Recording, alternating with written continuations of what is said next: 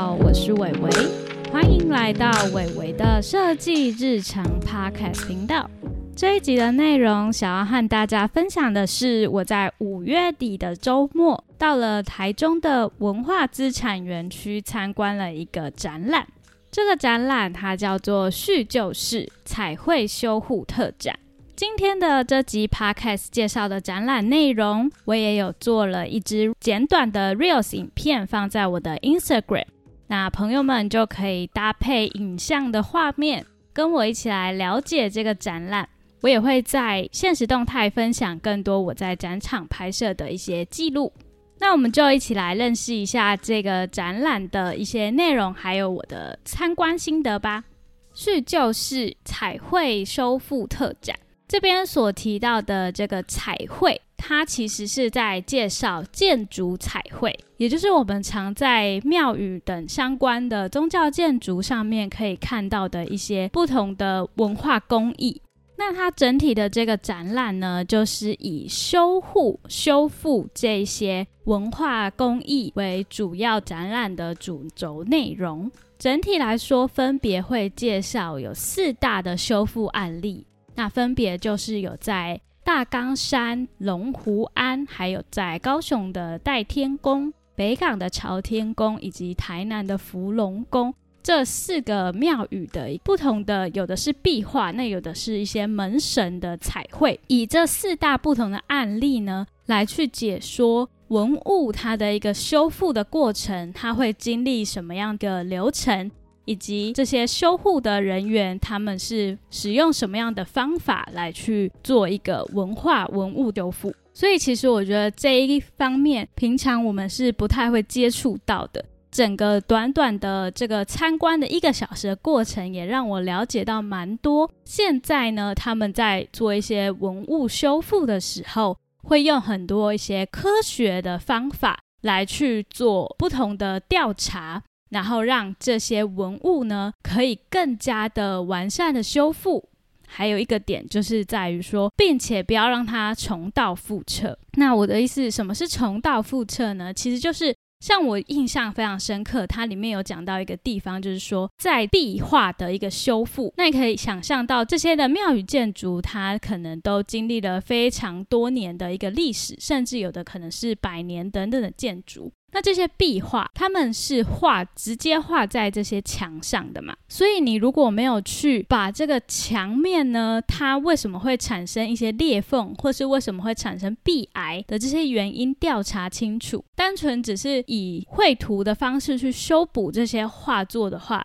其实是会重蹈覆辙的。也就是说，有可能它的壁癌又复发了。那复发之后呢，我们的画作它又变得斑驳不堪了。所以这一点呢，就是我印象非常深刻的一个部分哦。我在这个展览当中看到了，呃，我们现在的修复工艺是如何用一些科技的方法，以及各个领域不同的一个调查来去做整合，使得我们这些庙宇建筑等等的宗教文物啊，可以去更加历史悠长的去做一个保存哦。所以呢，整体来说，我们今天在进到这个展览的会场的时候呢，第一个部分你可能会先看到，它有在用一些不同的比较科学的方法来去介绍说，现在我们在做修护的时候会用什么样的仪器。那例如说，我现在在它的网站上有看到的，比如说用一些光谱类型的仪器啊，比如说紫外线摄影、红外线摄影。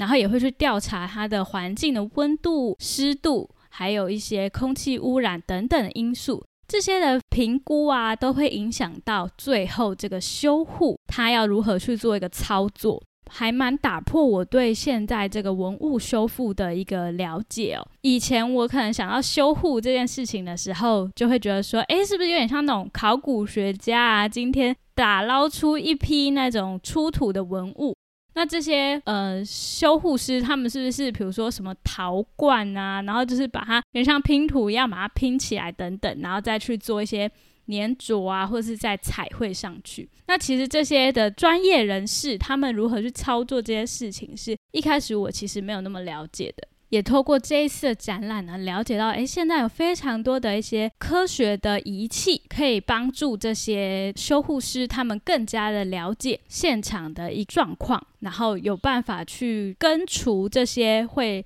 使我们的文物破坏的原因。所以我觉得这方面呢，是这个展览它还蛮重要的一大要点哦，就会介绍一些比较实际应用的方法。来去让大家了解说如何去操作这个修护的事情。我觉得在这个整体的展览里面，还有一个点，也是在这些专业的人士的一个访谈的过程当中，我也觉得还蛮有趣，跟大家分享的地方。那其实他就是有提到说，诶，是什么样的人，什么样的一些学经历背景的人，他才可以去从事这样的一个修护工作。那他就有提到，就是说现在修护啊，其实是一个跨领域的一个合作得到的结果。那这样子的一个修护团队里面的人，可能就有一些人是，比如说专业的一些美术背景相关的人士，那也有一些呢，他们是一些土木工程背景。那为什么会需要这些土木工程相关背景的一些呃我们的专家来去合作呢？就是像我前面有提到的是，他们现在希望的是可以不仅是修复这些文物，而是避免这些文物再次的受到一些伤害嘛。在展览的会场也有提供一些实际他们在调查过程的一些样本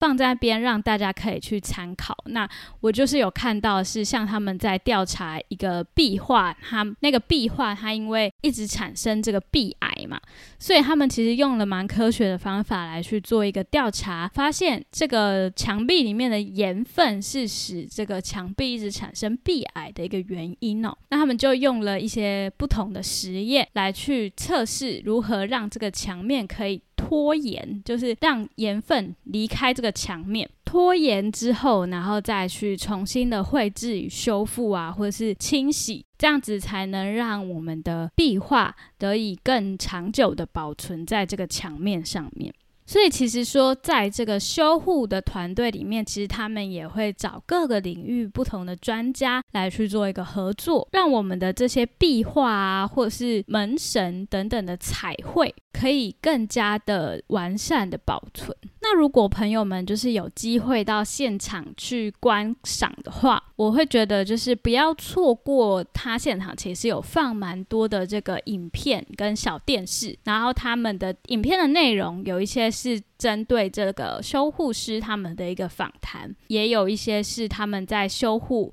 我刚刚所说的四个庙宇的不同的这些案例修护的一些过程。那就可以让我们更加了解，说，诶，他们经过了什么样的努力啊？还有用了什么样的方法，跟什么样的人合作，才可以完成这一个修护的专案？这方面我其实觉得非常的有趣的。不过就是说，其实在现场看到的这几个作品，它都不是真品啦，它其实都是复制品，等于说是用照相的方式，然后再重新输出的一个复制品。因为呢，他们的这几个修护的案例呀，其实都真的是历史悠久的文物，他们的文物就会继续的展示呢，在它原始的一些庙宇的墙壁上面。所以，我们在这个展览的现场是没有办法看到实际的一个作品的。那我会也会想说，哎，有机会未来的话，我们就是可以去到高雄啊、台南，还有这个北港等等的这地方来去参观他们实际修护的一个成果。那像宗教建筑这方面的一些作品，其实都是非常的贴近我们的日常生活。呃，我不确定各位朋友们是信奉什么样子的宗教，不过可能像伟伟这样子，家庭中就是基本上以民间信仰为主的。平常我们的过年过节啊，也都会进入到庙宇去拜拜，然后求一个平安。不知道大家进入庙宇的时候有没有抬头看看庙宇它的这些彩绘的作品，或甚至是石雕啊、胶纸陶等等不一样的一些宗教艺术的创作。其实有时候细看，我都会看到一些很有趣的一些历史故事啊，会有很多不同的意义在里面。有些东西就是很贴近我们的日常生活，但我们不一定会有真正的去了解。那其实这个文物的修复展呢，它也是希望可以透过这个展览的一个方式，让我们可以更加的了解我们周遭身边的文化。这些的庙宇宗教文化，其实就在你我的周围，很值得我们去用心感受，然后并且了解它的内涵。所以下一次啊，朋友们如果有到庙宇或是教堂的一个环境的时候，不妨就是可以抬头看看，有一些很有趣的作品，可能就存在于其中喽。整体来说，这个展览它还有一个很重要的观念想要传达的，我也在这边分享一些心得给大家。那希望大家也有机会的话，我们也可以一起来做实践。其实他的意思就是说，文化资产的保存呢，这件事情不是只有这些修复师或是任何的文化资产保护的团队要去遵守的，而是这件事情就像是我们要去保护大自然、爱护我们的小动物一样，人人都可以参与文化资产保护的过程。例如说，我们进到庙宇地的时候，我们就不要去刻意的破坏。或是我们要去爱惜这些文物，并且尽可能的可以配合，就是减少使用呃线香等等的一些祈福的呃媒介。这个部分它其实在这个影片当中提到，但是我觉得这是一个比较困难的过程。不过就是现在其实也有蛮多庙宇在提倡减香的一个活动。那如果朋友们有到庙宇的话，不妨就是可以配合庙方他们的一些规定。其实香线香这个燃烧啊，它对于我们在庙宇之中的彩绘，或甚至是神像，都会有一些呃油烟等等，它会覆盖在我们的墙面，还有我们的雕像、雕塑上面。那它就算是一种文化破坏的过程啦。所以呢，如果朋友们呃去看完这个展览，或许你也会有这样的体悟，就是说未来在进入到这些宗教的场所的时候，可以减少的使用这些线香啊，我们可以双手合十的去拜拜。但我这方方面是持保留的态度啊，就是没有要勉强大家的意思，就是说传达这样子的一个概念给大家。这个方法或许也都是文化资产保护的一个。可以在源头去减少的一个方式，所以他其实也有提到，就是说，嗯，预防胜于治疗，也就是说，我们先从源头减少了这些破坏，就可以更加的去完善的保存这些有价值的历史文物，未来就可能不需要这么频繁的去修复了。所以整体来说，就是这几个观点是在这个展览之中所传递的一个比较重要的概念。那也是我希望可以透过这一集的一个心得分享啊，然后让更多的人可以了解一些文化的修复，其实是我们平常日常生活当中就有机会可以一起协助，减少让这些文物它被破坏的可能性。那这个叙旧式彩绘修护的特展呢，基本上我就是蛮推荐大家可以去看看的，就是到现场去参观，然后认识一些不同领域的设计艺术相关不同领域的内容。那或许你也会得到一些创作的启发，或是有机会的话，就是到家里附近的庙宇去走走啊，可以更加的了解这些文化它是如何去产生的一个过程。叙旧式的展览，它会一直从现在开始展到二零二三年的十月二十九号。那展览的地点是在台中的文化部文化资产园区。这个文化资产园区其实离台中火车站走路大概十分钟的距离，我觉得非常近。因为我是刚好到台中有一个聚餐，然后顺便在这个聚餐之前的时间来去参观一下这个展览。所以那个环境我觉得还不错，就是那边这个文化资产园区呢，它还蛮广大的。如果是朋友你们有家里有小孩子啊，应该会还蛮适合去那边跑跑跳跳的。也是在周末的时候过去的，就看到很多家长带着小朋友在那个园区里面，就是可以放电啊，让小朋友就是多跑跑回家比较好睡。今天的一个分享，就是希望透过微微的一个展览心得，让大家可以更加的了解，呃，文化修复是什么样的一个流程。然后还有呢，有机会的话，大家可以到。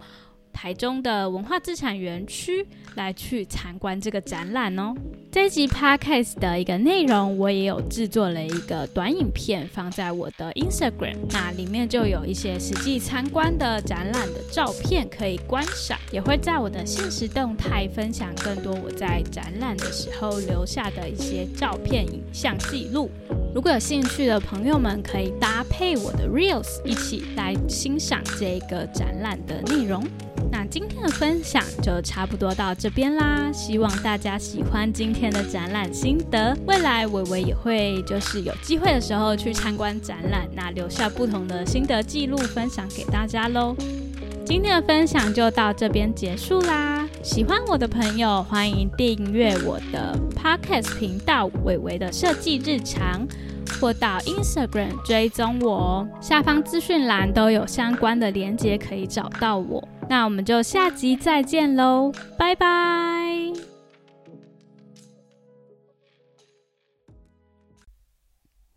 感谢大家的收听。近期天气变化大，朋友们要注意身体健康哦。喜欢我的节目，欢迎追踪 Podcast 频道或 Instagram。也欢迎加入 LINE 匿名社群，及时接收最新资讯哦。相关链接收录在下方资讯栏。下集再见喽，拜拜。